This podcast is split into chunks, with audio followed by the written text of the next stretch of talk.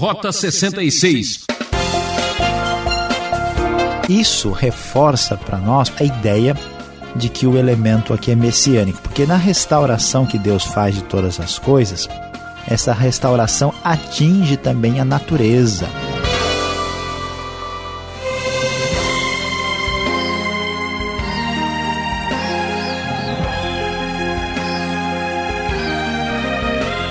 Atenção, você que gosta de aventura e aprender coisas novas.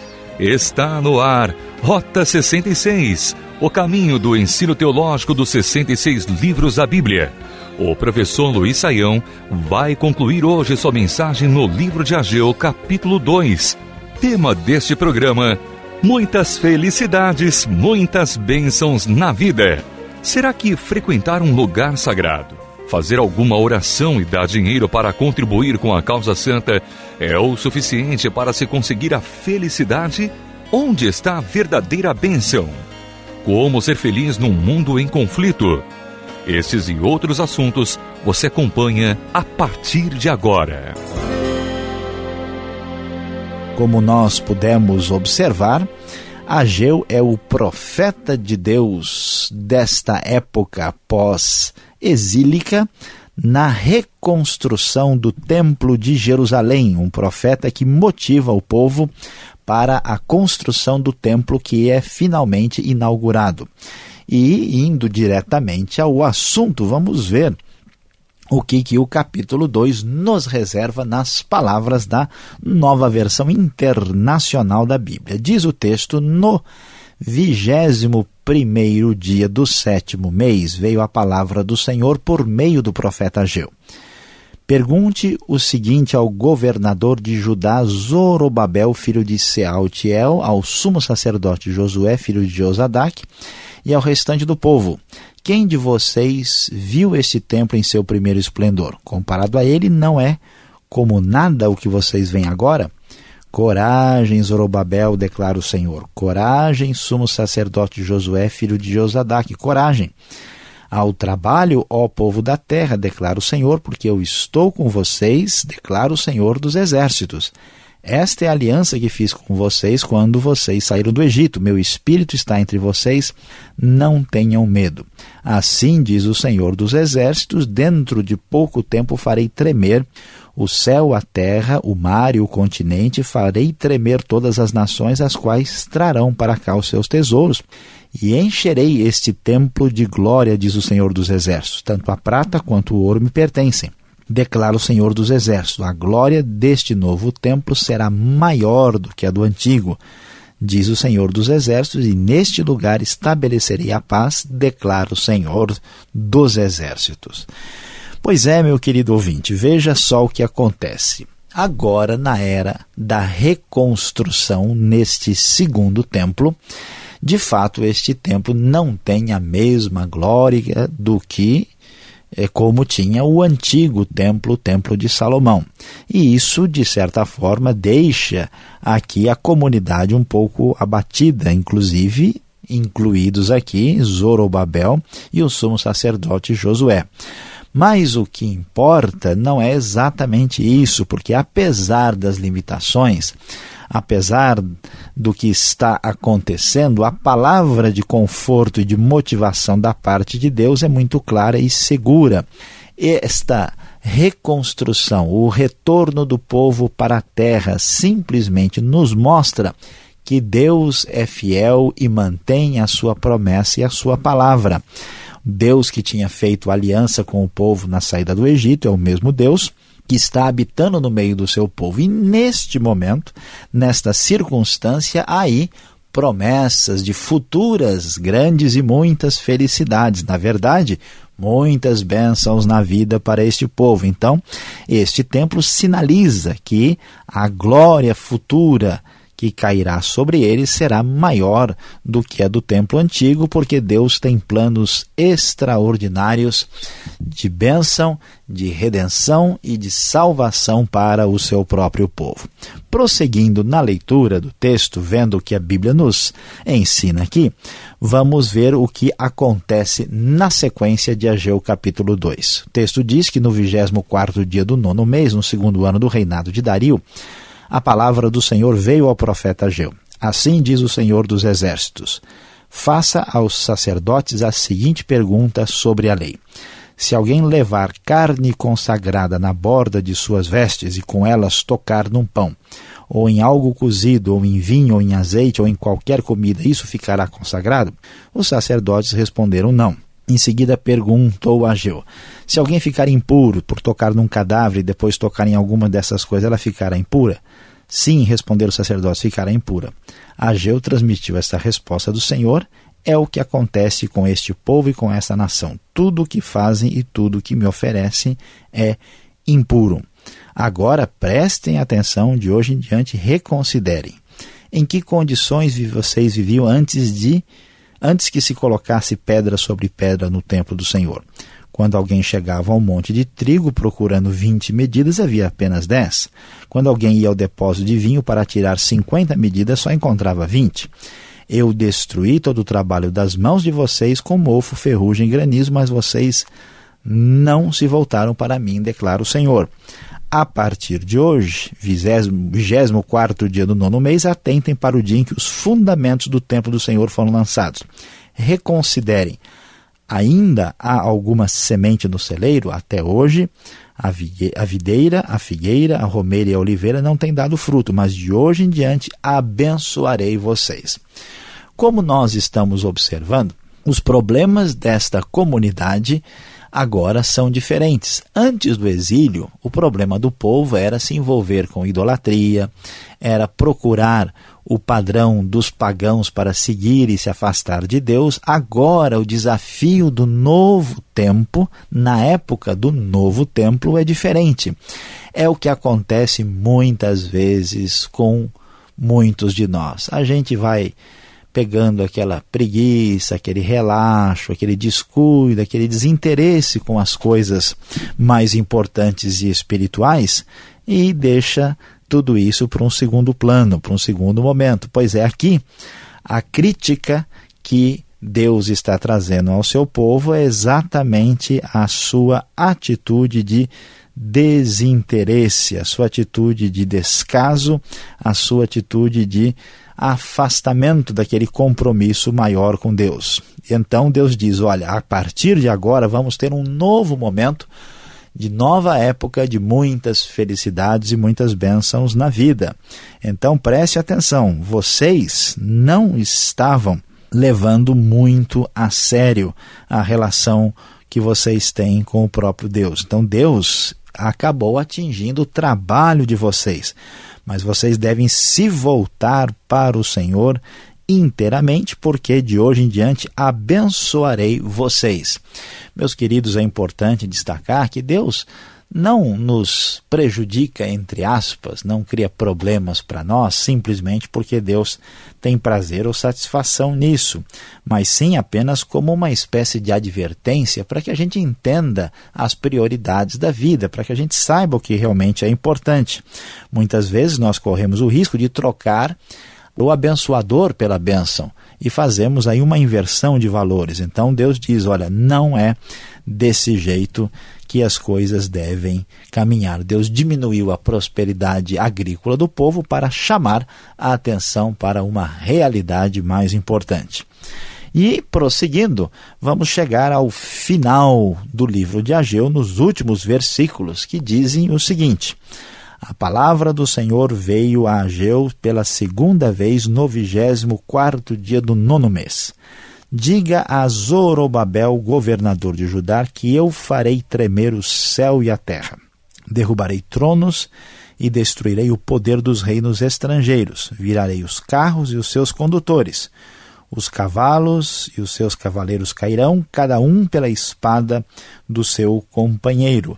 Naquele dia, declara o Senhor dos Exércitos, eu o tomarei, meu servo Zorobabel, filho de Sealtiel, declara o Senhor, e farei de você um anel de selar, porque eu tenho escolhido, declara o Senhor dos exércitos. Meus queridos, veja que coisa interessante.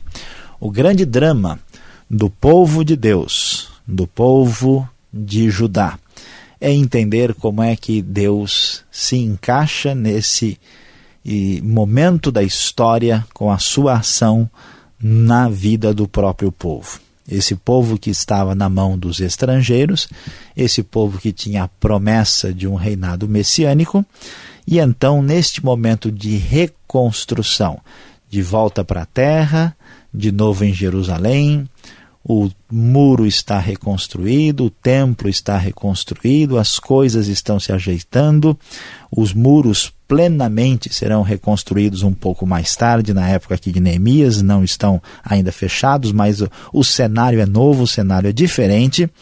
E a questão é: escuta, onde é que está o que vai ser das grandes promessas de Deus que estão guardadas nas próprias Escrituras no passado? Então Deus diz: Olha, eu sou o Senhor dos exércitos. Não que Deus tenha um desejo especial de ser o patrono de todas as guerras, mas é que ele é o Deus vencedor, porque a ele pertence a honra, a glória e o poder. Ele vai destruir tronos e destruir o poder dos reinos estrangeiros, vai vencer os seus carros, cavalos e cavaleiros. Eles serão derrotados, porque um dia a palavra aparece aqui no final do texto: Eu tomarei meu servo Zorobabel e o farei um anel de selar, porque eu tenho escolhido, declara o Senhor dos Exércitos. Isso deve ser lido também junto com o que disse o verso 7, que Deus vai fazer tremer as nações, que ele vai trazer para a sua terra, ali os seus tesouros, encher o templo de glória.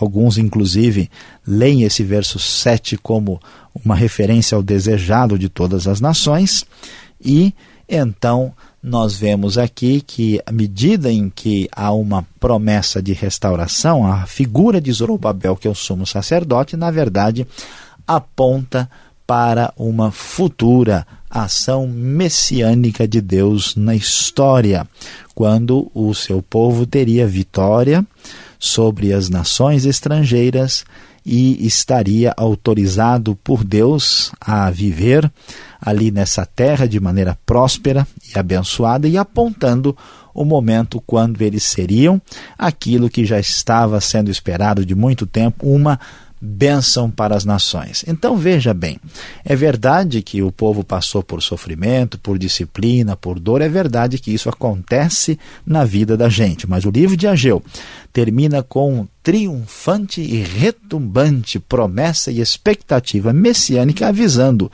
ao povo de Deus e a mim e a você que o futuro nos aguarda com muitas felicidades e muitas bênçãos na vida.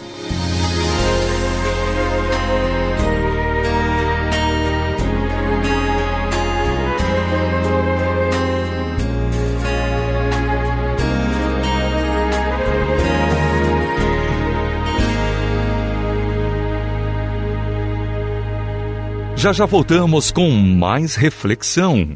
Este é o programa Rota 66, o caminho para entender o ensino teológico dos 66 livros da Bíblia. Hoje concluindo a série Profetas do Antigo Testamento, livro de Ageu. Tema: Muitas felicidades, muitas bênçãos na vida. Rota 66 tem produção e apresentação de Luiz Saião e Alberto Veríssimo. Na locução, Ricardo Santos. Participe enviando sua opinião para rota66 transmundial.com.br. Vamos às perguntas? Confira as perguntas do pastor Alberto.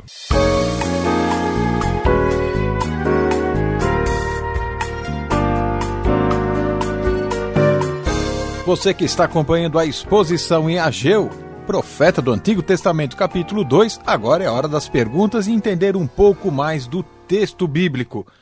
Professor Luiz Saião, acabamos de ouvir aqui sobre templo. Parece que existem tantos templos de Deus na Bíblia que ficamos até confusos. Que templo é este que aparece aqui no texto? Por que o povo está assim tão desanimado, tão perdido com esse templo que aparece e surge agora? É, pastor Alberto, a pergunta realmente é muito importante porque muita gente fica confusa, né? Vamos lembrar que tudo começa com o tabernáculo, né? que ah, é, Moisés recebe a ordem de Deus para a construção do tabernáculo, que era uma espécie de templo portátil, uma espécie de tenda que era desarmada e levada de um lugar para outro.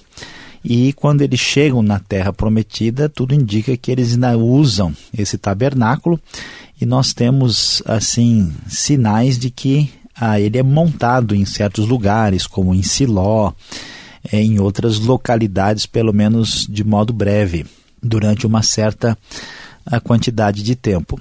O templo mesmo, o primeiro templo construído, vai ser o templo que Davi tinha vontade de fazer e que, na verdade, quem faz é Salomão. Esse primeiro templo, ele é inaugurado no ano 966 a.C.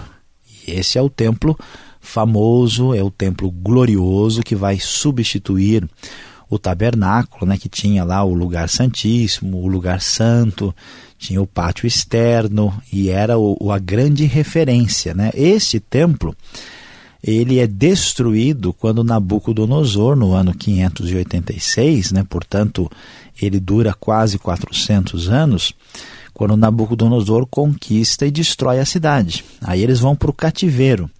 E aí, 70 anos depois, é que esse templo agora é reconstruído. Mas vamos pensar bem aqui, pastor Alberto, né?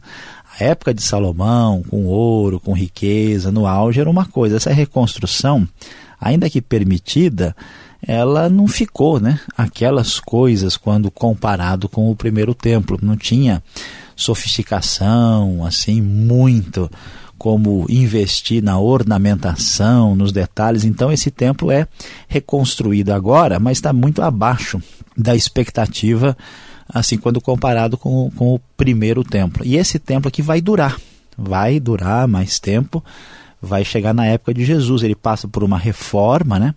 Na época a, lá do do, de Herodes, né? Ele passa por momentos difíceis aí no período dos Macabeus, tal, com Antíoco Epifânio. Na época de Herodes, ele passa por uma reforma, até que a gente vai ver lá em João, que, né, que os fariseus falam para Jesus e Jesus e diz para ele que o tempo demorou 46 anos para ser reconstruído. E aí ele é, é reformado, né? E na época de Cristo ele dura até um pouco depois, quando no ano 70 os romanos invadem Jerusalém, né, a famosa invasão do general Tito, e destroem o templo de uma vez por todas. E aí o templo não é mais reconstruído e uh, os judeus ficam sem um templo definitivo. Temos só as ruínas deles, né, do, do templo lá, como é o caso do Muro das Lamentações, e mais tarde na região os muçulmanos ergueram ali, né, em período posterior, a famosa mesquita dourada lá, né, mesquita de Omar, e essa é uma discussão para um outro momento aí, aqui no Rota 66. Tá certo que esse segundo templo foi um modelo mais standard, mais básico, né? Um pouco diferente daquele que do período áureo, né, da riqueza, mas a glória do segundo templo, diz o verso 9 do capítulo 2 de Ageu, que ela vai ser maior ou foi maior do que do primeiro templo. Quando é que isso aconteceu? Como é que eu posso entender e aceitar que esse templo agora, mesmo sendo feito de uma maneira mais simples, será muito mais importante? Olha, pastor Alberto, aqui é uma coisa interessante. A expectativa que nós temos aqui nessa época de Ageu era a expectativa de voltar para a terra prometida, para a terra né, a, de Judá, e ter ali o, o direito né, de viver de novo na terra dos antepassados e ser restabelecido. Não havia muita coisa em vista além disso.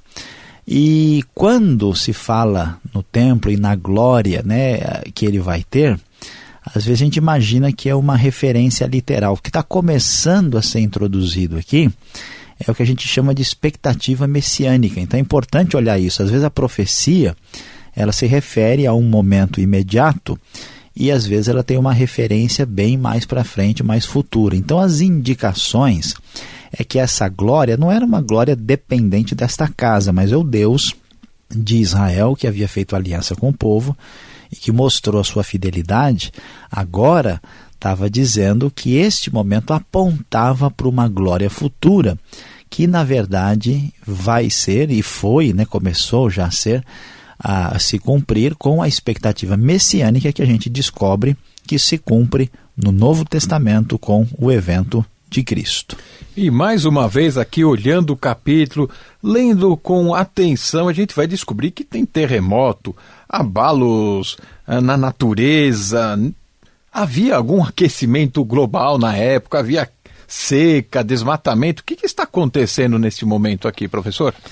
Pois é, de fato a previsão do tempo aqui está um pouco difícil. Né? A gente olha e lê isso mesmo que você disse aqui no capítulo 2. Né? Há uma promessa de abalo que envolve a própria natureza. O verso 6 você falou com razão: farei tremer o céu, a terra, o mar e o continente. Mais para frente vai repetir isso. Isso reforça para nós a ideia de que o elemento aqui é messiânico, porque na restauração que Deus faz de todas as coisas, essa restauração atinge também a natureza.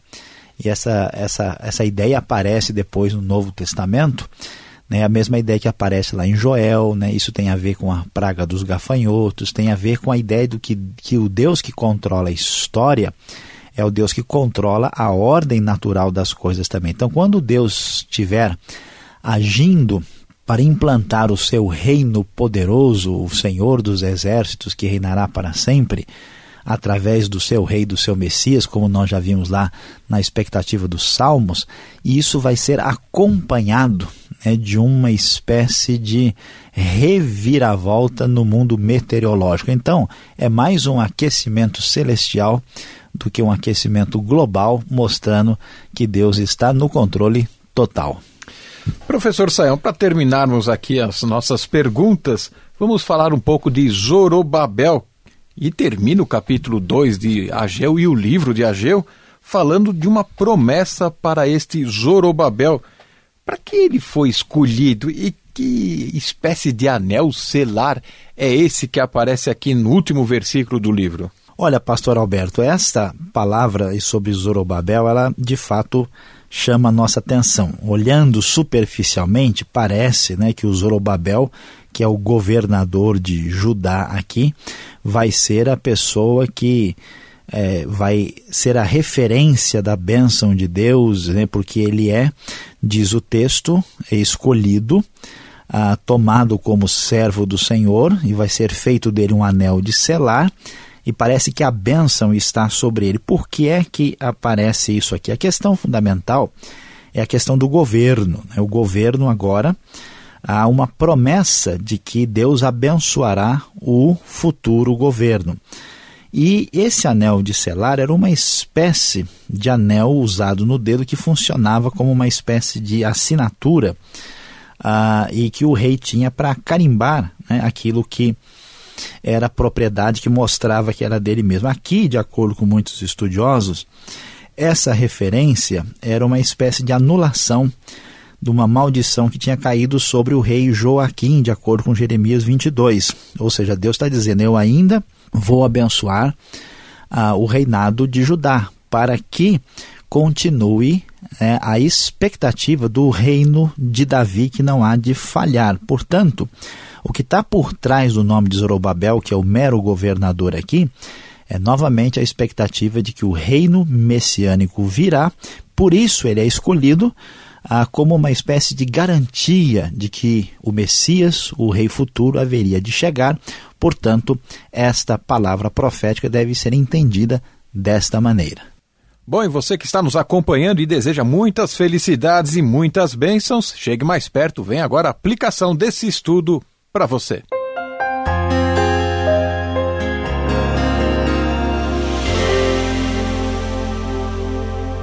Hoje no Rota 66 você acompanhou conosco o estudo do final do livro de Ageu. Nós estudamos o capítulo de número 2 e o nosso tema foi muitas felicidades, muitas bênçãos na vida.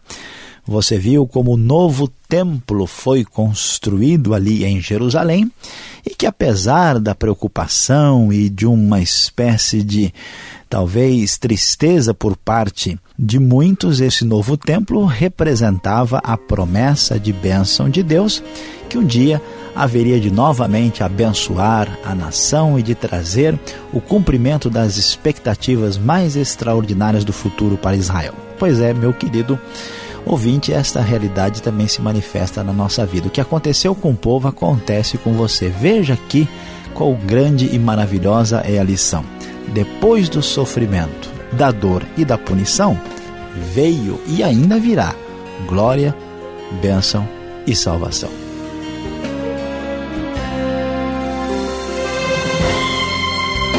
Que pena! O programa Rota 66 de hoje acabou. Voltaremos nessa emissora e horário com mais uma jornada bíblica. Fique ligado. Acesse o site transmundial.com.br. Esta é mais uma realização transmundial.